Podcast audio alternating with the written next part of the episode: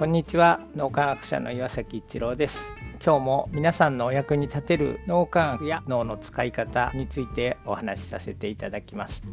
多責にしないってすごく大事で脳の使い方という点で実は自分ができることが何かあるっていうふうにえ思うためには何とかが悪いあいつが悪いとか、えー、世の中が悪いとかそういうふうに視点になってしまうと脳の成長サイクルを回すという方に意識がいかなくなってしまいます。大変な状況で自分のせいじゃないっていうふうに思ってしまうようなことも多分多々あると思うんですけどその時に自分が少しやり方を変える視点を変えるものの見方を変えることで物事が好転していくんだっていうそういう視点になるとですね脳の成長サイクルをどんどん回すことができます。情熱が大元になるわけですけど情熱にも2種類あることが分かっていて共同体思考の情熱と古分離思考の情熱で多分多くの人が多責にしないって古分離思考の情熱を思い浮かべるんじゃないかと思います。共同体思考の情熱っていうのは周りの人をこう巻き込みながらみんなが幸せになるような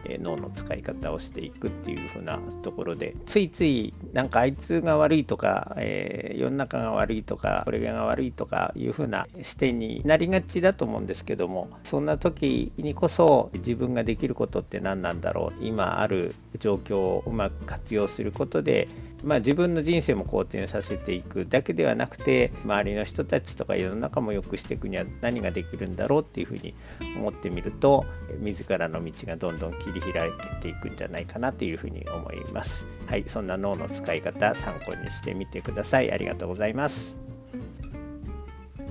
この3分脳み焼き気に入られた方はメルマガでも脳み焼きのことを発信していますので脳み焼きメルマガ検索してみてください。どちらからも脳み焼きあるいは最新の脳科学のことを学んでいただくことができます。皆さんのお役に立てると嬉しく思います。今日も素晴らしい一日をお過ごしください。脳科学者の岩崎一郎でした。ありがとうございました。